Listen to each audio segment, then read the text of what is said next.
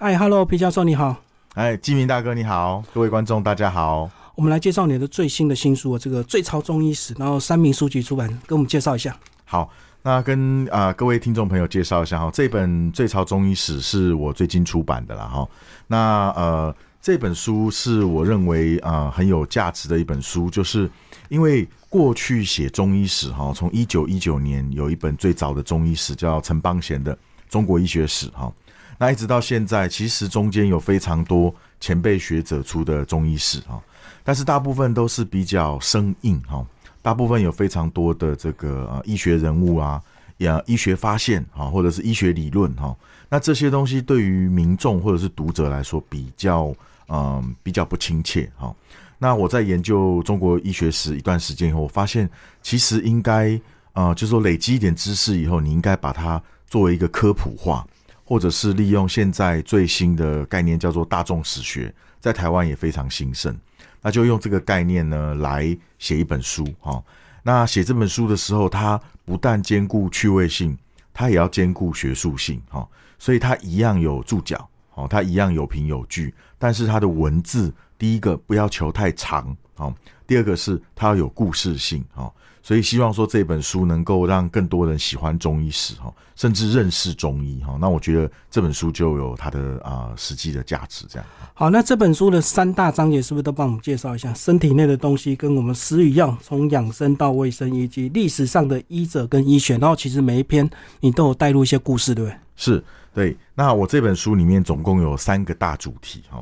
那第一个就是你身体内的那个东西，其实这个很有意思，就是当初取名的时候，就是取一个很直白的。大家都知道中医是不用外科的哈，很少去，几乎没有去解剖人家的身体哈。那现在的呃中医也不会去开刀哦，或者是啊用解剖学去看人家的身体哈。所以那古代的中医怎么认识身体里的东西哈？我这里面举了几个故事。第一个身体的东西就是我举华佗哈，大家都啊知道华佗哈，那外科很厉害，可是大家其实不知道华佗也有治寄生虫哈。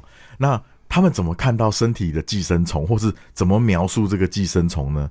其实就是透过一个呃很直白的，就是寄生虫太多，然后吐出来哦。那华佗会帮忙他治疗哦。那这个是一个故事。另外啊几个故事着重在这个。身体内的像癌症，哦，像癌症，我们都知道癌症很多。这个“癌”字，哈，“癌”字其实就是啊中国字，哈，它有三个口，哦，累积成一个品，然后下面是一个山，哦，下面是一个山，什么意思呢？就是这个癌症啊，它长在身上，它会凸起来，像山一样，然后呢，像一块一块圆圆的。就像那个品的那个口子一块一块，所以你听起来就觉得很恶心哦，听起来就觉得很恶心。那古人看到的癌症大部分是体表哦，体表外的。那体表内的呢，他们可能还是有透过解剖可以看到一些。好，那比如说体表外的是乳癌哦，女孩子最常被讲的是乳癌哈，但是也有非常多的卵巢癌、子宫癌哈，可能当时的讲法就会说是肠菌。哦，或者是真假哈，就是在腹部的这种肌块哦，在腹部的肌块。那古人怎么了解这些肌块呢？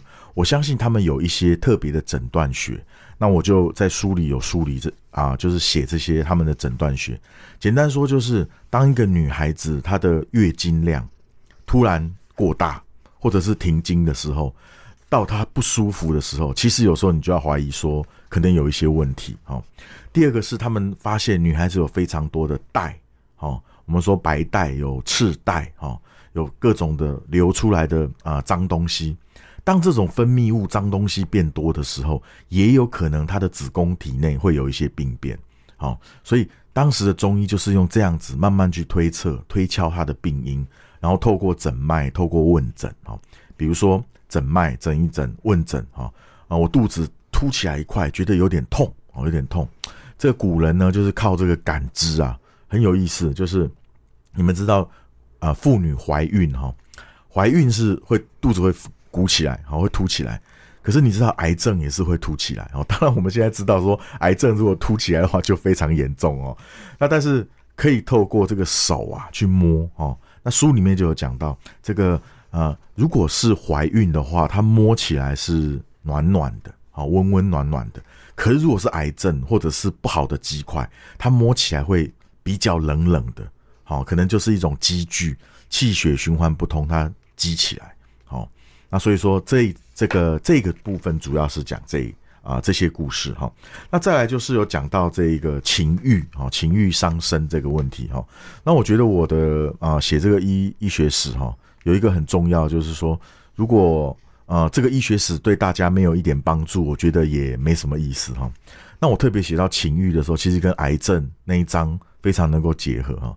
就说古人认为，如果你的情志不畅、忧郁啊，或者是想要什么东西一直拿不到哈，呃，激怒哈啊，恨人家，就说我恨了一辈子，恨了几十年，这个其实非常伤身哈。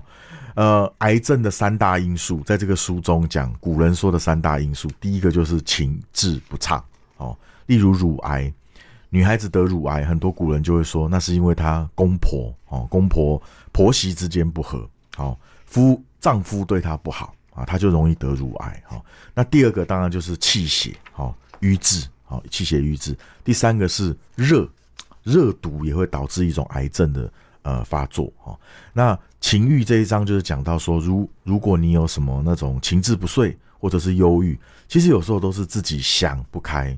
如果自己想开了，好，让自己好无入而不自得，欲望减少，好，那很很很容易就是达到健康哈。那我觉得这个是一个很重要的提醒的哈。所以里面这个也跟中国人的这个哲学能够结合哈，像是中庸之道哦，做什么事情不要太过。哦，不要太过啊！我觉得这个是非常有意思的哈。那再来就是啊，第二个部分主要是讲到从养生到卫生哈，食与药啊。那当然啊，讲这个医疗史嘛，最重要的就是呃，对抗疾病就是要有武器，那这个武器就是药物哈。那但是中国古代也有非常多的食疗、食补。好，那在这一章也有讲到。那例如说里面有讲到呃，有一个很有趣的，就是老人养生哈。我举了一本书叫《老老恒言》了哈，这本书也很有意思哈。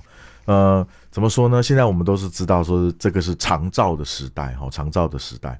那长照的时代，很多老人呐，他都会这个呃没有人照顾哈，然后我们都担心他这个啊呃可能会孤独死，对不对哈？但是在《老老恒言》里头非常有意思，《老老恒言》的作者告诉大家，养生要靠自己。好，我觉得这个观念很对。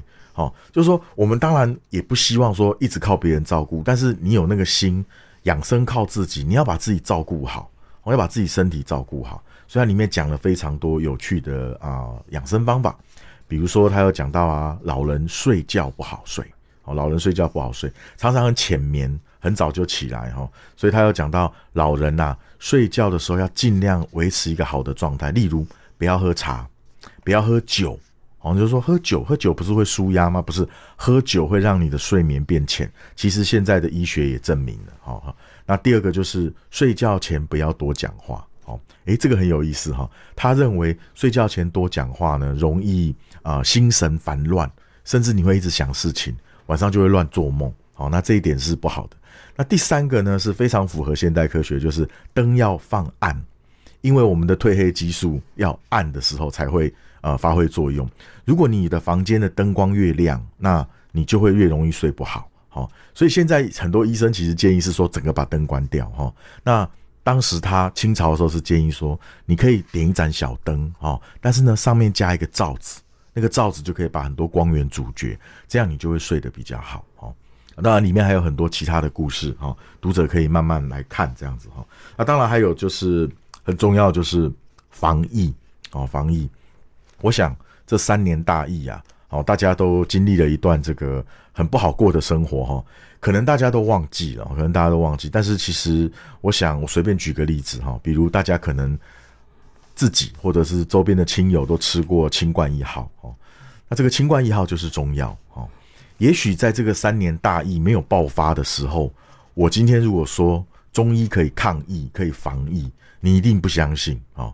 可当这个大疫发生的时候，清冠一号也确实发挥了作用，你就开始了解说，哎，原来中医是可以防疫或抗疫的哦。其实，在历史上，啊，中医它的整个学说的发展，最重要的一个就是啊，发热疾病的治疗，就是发烧感染的治疗哦。从东汉张仲景的这个《伤寒杂病论》，他开始出来以后，他就开始在历代的医家都根据这个脉络，一直不断的补充修正，都是在治疗人的所谓的发热疾病。我们知道，一个人从小到大，其实如果真的会夺走你生命的，很多在幼年的时候其实是发烧，好，或者是各种的传染病。当我们青春期过了以后，身体的抵抗力会变会强到一个程度，比较不容易感冒。可是小孩子有时候感冒没治好就致命哈，所以那个时候他们对于发烧这种疾病的啊研究是非常透彻的哈。那历代也会衍生出相当多的方剂。那我想透过故事的方式跟大家介绍，我想会会让大家基本上了解这种。呃，治疗的技术哈，那这个是这个部分哈。那再来就是有讲到猪肉，哎呀，这个猪肉也很很有意思哈，一定要跟呃这个啊听众朋友、观众朋友说这个猪肉哈。猪肉很有意思哈，就是说呃有一次是印这个猪年呐哈，就写了这篇文章。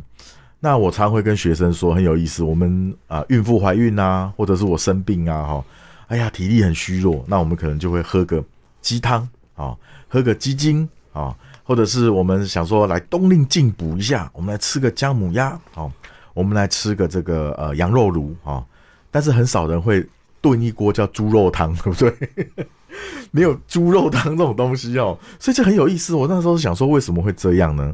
结果呢，找到一些这个著作哈，像李时珍的《本草纲目》，他就认为猪肉啊，并不是一个非常好的食物哈，因为他有描写，好像这个猪啊，猪在。脏的地方走来走去，它的头是往下的，因为我觉得那古人的那个想法很好哦。他说那个猪的脸都是往下的，好，所以猪性就下，好，猪肉属阴，好，它比较阴阴寒，哦，猪猪肉比较阴寒。然后呢，猪喜欢在脏脏湿湿的地方，所以猪肉很容易引发人的痰湿，哦，痰湿。那历代医家也有讲，这个猪肉啊。容易让人哦，古人古人真的这样说哈，暴肥啊，就吃猪肉比较容易变肥。原因是因为猪有很多肥肉啊，古人可能就是观察到，就是说他们可能还没有那种什么脂肪、蛋白质、糖类这种概念，他就认为吃猪肉就会让你变胖哦，所以他们一直认为猪肉不是一个很好的东西。最后就给他一些定义，比如说猪肉会引发痰湿，哦，痰湿就是吃猪肉胖嘛，胖的人就会有痰湿。那第二个就是猪肉有小毒，好有一点毒，好。那很有意思的就是还有一个论述很特别哈，吃猪肉会导致你的肾虚，好肾虚，哦这个蛮有意思的哦，这个蛮有意思。呃，这个里面有讲到哈，这个古代的医家有讲到，我们台湾人喜欢吃那个猪脑汤，说吃脑补脑嘛哈。我们小时候妈妈就会炖猪脑汤，其实台湾很多人早期也是会吃那个猪脑，那个猪脑煮出来像那个豆腐一样哈，还蛮好吃的哈。可是，在李时珍的那个论述，在古代医家的论述，吃猪脑损阳道，哦，损阳道就是损这个男性的这个生殖功能了，哈，哦，哦这个很严重哎，哈，如果在古代这么重视传宗接代，他其实看到这个这个猪肉损阳道是会非常害怕的，哈。好，那什么时候开始改变呢？就是近代西医进来以后，他开始论证这个营养素的概念，那。他不会有这种中医传统的这种毒啊或痰湿啊这种概念。他认为猪肉就是一种蛋白质，哦，蛋白质，所以它的营养程度跟牛肉跟这个羊肉都是不相上下的。所以把这个猪肉还有点平反，哦，有点平反。所以我们现在没有人会说吃猪肉阴寒啊、伤肾啊，现在基本上不会这样讲。但是爆肥可能大家可以参考一下哦。那另外一个就是啊，也有人问我，这个蛮有意思的哦，就说啊，台湾人其实猪肉消费很高。那我在这个书中哦，也有特别讲到，台湾人其实在这几年哦，牛肉跟羊肉的消费是提高的，可是猪肉下降，这不知道是为什么哈。像现在牛排店，我自己的感受就是牛排店开的越来越多，一间一间牛排店，年轻人也喜欢吃牛排。早期人老一辈是说啊，因为吃牛哈，他耕田呐，他不吃牛。啊，年轻的这一代没有这种感觉哈。好，那主要是这样哦，在整个中国南方跟台湾，其实大部分都是以猪作为主食哈。南方主要的牲畜家畜就是猪，那北方比较多牛和羊，所以北方人喝羊奶、喝牛奶，它主要是就都是牛和羊嘛。那南方人呢很有意思哦，南方人的小孩如果没有母乳哈，妈妈没有母乳哈，不是每一个妈妈都有母乳，想喂有时候也没有母乳，怎么办？他就喂一点猪奶，哦，北方喂羊奶喂牛奶，南方念猪奶。那你说，哎，那为什么南方不喝牛奶？因为以前古代没有冷藏配送，就跟现在鸡蛋的问题一样，他没有冷藏配送，所以他不可能把北方的牛奶拿到南方来，所以他只能就地取材。那就地取材就是南方人普遍家里都有养猪，哦，隔壁也有养猪，那我们就要一点猪奶，好来补充点营养，哦，这个是有的哈。所以这些故事都非常有趣了哈，就是用深入浅出的方式给大家看。然后猪肉完了以后，当然就是啊，有讲到这个维他命哈，维他命也是一个很特别，就是古代的人都是用补嘛哈，我们都知道中国人喜欢补，什么都要吃补。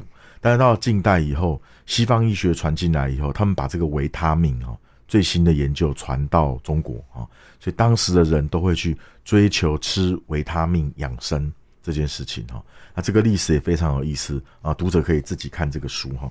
那最后一章，最后一章是历史上的医者和医学哈，里面有一些主要是像第一篇，主要是我讲这个呃，很多读者或者是很多学生，他可能在接触医学时候，他会觉得说好像很难哈。其实不难，因为传统中国医学其实就跟儒家思想一样，它其实是一种思想、一种人生观，跟我们的生活都能够结合。那到了近代呢，受到西医比较大的冲击以后，它就开始会有一些转变。那我这一章就用了一个比较稍微长的篇幅来交代中西医交汇发生哪一些事情。好，我们今天已经可能忘记这段历史了，因为我们的历史，我们的这个生活当中有中医也有西医。可是你们不知道，一百年前可能他们冲击冲突是非常大，哦，冲突是非常大。那再来就是有几篇是我的一些小文章了，哈，像是讲这个医师开业术，哈，就说这个医生呐，医生也不好当。古代的医生呢，他跟现代的医生都一样，他要病人嘛，哈，要帮病人诊病卖药，他才够能够赚钱。可到近代以后，有一个东西出现了，就是啊，媒体，哦，媒体包括报刊，哦，包括一些小广告。那医生为了要取得更多的病人的信任，他必须竭尽所能的把自己曝光。那曝光的方式就是可能刊登报刊、出版医书，告诉大家说我很厉害，我有出这个医书哈。那他当里面也有讲到一些，你要对病患啊展现一种温暖，好，那病患才会一直找你，你的生意好就会赚大钱，好。那这里面有一则故事可以跟大家分享，就是他讲到一个日本的医生，因为这个医师开业术是一个日本人写的，后来传到中国哈。那他讲到这个日本的这个医生啊，还有这个日本的医生呢，他在去看病的时候呢，因为很多古代的医生都是出去看诊到人家家，那他就拿着一个怀炉哈，那个怀炉是呃暖炉哈，那放在自己身上，然后呢，他帮病人看病的时候要触诊，要触诊他要摸病人。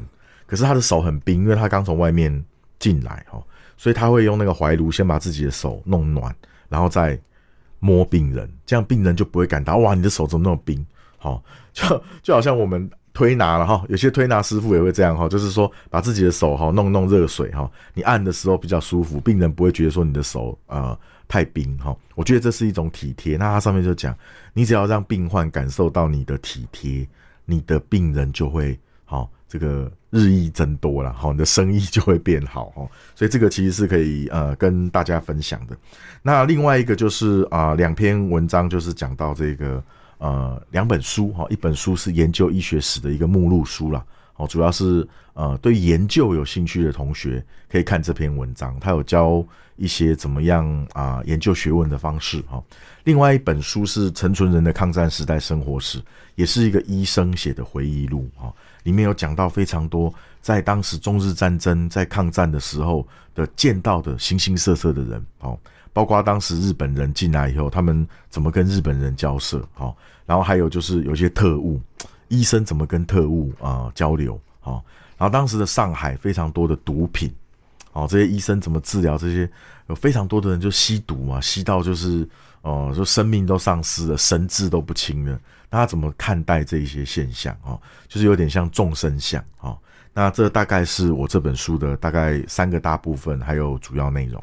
好，最后跟我们讲这个书的副标好不好？以形补形，行不行？这个中国人很爱用形状来补，对不对？对，很有意思哦。这个可以跟大家报告一下哈，也谢谢那个基民大哥问这个问题哈。这个书哈，其实当初写出来的时候，现在真的写书啊，就是说写书不容易，卖书也不容易，因为卖书不好卖哈。所以当时我在写这个书的时候，其实当然希望它的名字还是有一点学术性啊。所以我是说我有点像札记的形式在写这本书，好，创造一个形式，它不要是论文。如果我每一篇文章都是两三万字，读者看的可能会一般读者可能是说哇，那个我真的看不下去哈。所以我这每一篇文章大概压到只有一万字哈。那用古人的那种札记的方式，就是。不要太多注释啊！不要太多注释，在你论述到某一个地方的时候，需要加注的时候，你才加注哈，维持它的学术性，可是也兼顾可读性哈。所以我当时想了一个名字哈，叫做《医学史碎经录》哈，就说呃，它虽然是医学史，然后有点零碎啊，我就是哎，就说它，因为它是很多文章或者是很多主题在一起，我说有点零碎，但是里面还是有含金量，所以叫。医学史碎金录，好，医学史碎金录。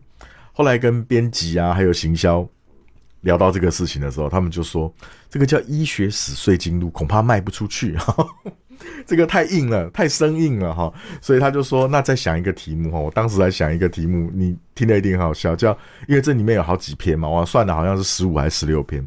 我说那叫医学史十五札记哈，有点像二十二史札记这样子。然后呃，那个。行销就说这个更糟糕，这个真的完全卖不出去哈，所以他帮我想了一个名字哈，最潮中医史，然后以形补形行不行？因为里面有很多讲到猪肉啊，养生吃什么补药啊哈，像有一章也是讲到那个吃那种古人那个，你可以自己去看哈，不敢不好意思在这边讲，就是吃那个精血，古人那个皇帝啊，什么养生家会用女孩子的那个处女的精血跟儿童的那个精液混在一起。加一点中药吃下去，好。所以古人有时候很多想象，就是说吃这些东西会让自己身体变好哦。所以当时就是用以形补形，行不行哈？那古人医病智慧超展开，这是他的副标题。那我当时是说了哈，我当时是说这个也可以给大家参考，就是说我当时是觉得书名有一点长啊，我自己觉得书名有点长。可是行销说，呃，每一个时代都有它的流行的潮流。现在正流行长书名，书名太短不好，要长书名，有时候让人家记不太住，反而会呃大家会买哈。那如果要证明这个是对的，就请大家多买书，只能这样子说哦。谢谢谢谢谢谢，好，谢谢皮教授，我们介绍这本《最潮中医史》三明书局出版，谢谢，谢谢谢谢谢谢纪明大哥，谢谢大家。